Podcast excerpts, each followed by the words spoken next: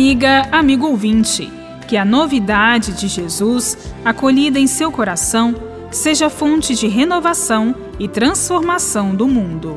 Após as contraposições entre a lei antiga e a novidade de Jesus, no Sermão da Montanha, o Evangelho de Mateus apresenta uma sequência de sentenças de Jesus como orientação para a nova prática dos discípulos. Jesus destaca as três principais obras de piedade legais da tradição de Israel: a esmola, a oração e o jejum que eram tidas como obras de justiça. Estas obras eram praticadas ostensivamente pelos chefes religiosos, a fim de se aparentarem justos e piedosos diante do povo. Jesus adverte os discípulos: Quando deres esmola, não te ponhas a trombetear em público, como fazem os hipócritas nas sinagogas e nas ruas. E quando orardes, não sejais como os hipócritas, porque eles gostam de fazer oração, pondo-se em pé nas sinagogas e nas esquinas, a fim de serem vistos.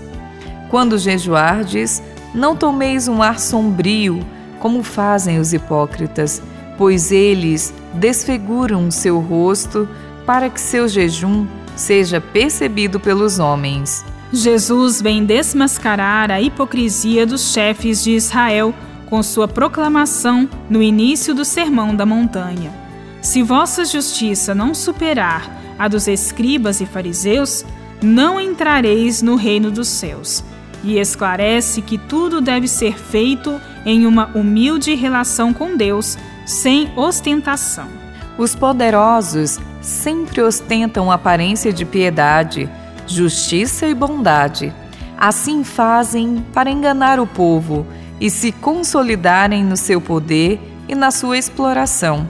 Jesus vem desmascarar as falsas aparências. Só há realmente piedade quando as obras são praticadas em vista do amor ao próximo e da restauração da vida. A comunhão com a vida é a comunhão com Deus na sua vida eterna. A conversão a que somos chamados por Jesus se dá por uma mudança profunda nos nossos valores, assumidos da sociedade individualista e discriminatória em que vivemos. Supõe novos valores e uma nova prática, em vista de promover a vida plena para todos, seguindo os passos de Jesus. Jesus o chama a participar da vida plena no desapego das riquezas, na partilha com os necessitados, promovendo a vida no mundo, em comunhão com o próximo e com Deus. Bíblia, Deus com a gente. Produção de Paulinas Web Rádio. Texto de Irmã Solange Silva. Apresentação: Irmã Bárbara Santana e Irmã Solange Silva.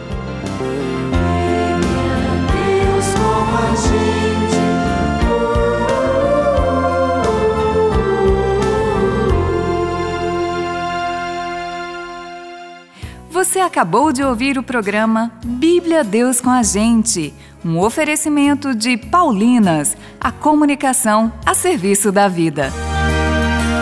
No mês de junho, o Padre Zezinho completa 82 anos de idade. Irmão, irmã, ouça agora no Spotify mais de mil músicas minhas, lembrando os meus 82 anos de vida e mais de 60 de canções. Venha comigo, cante comigo, medite comigo cantando.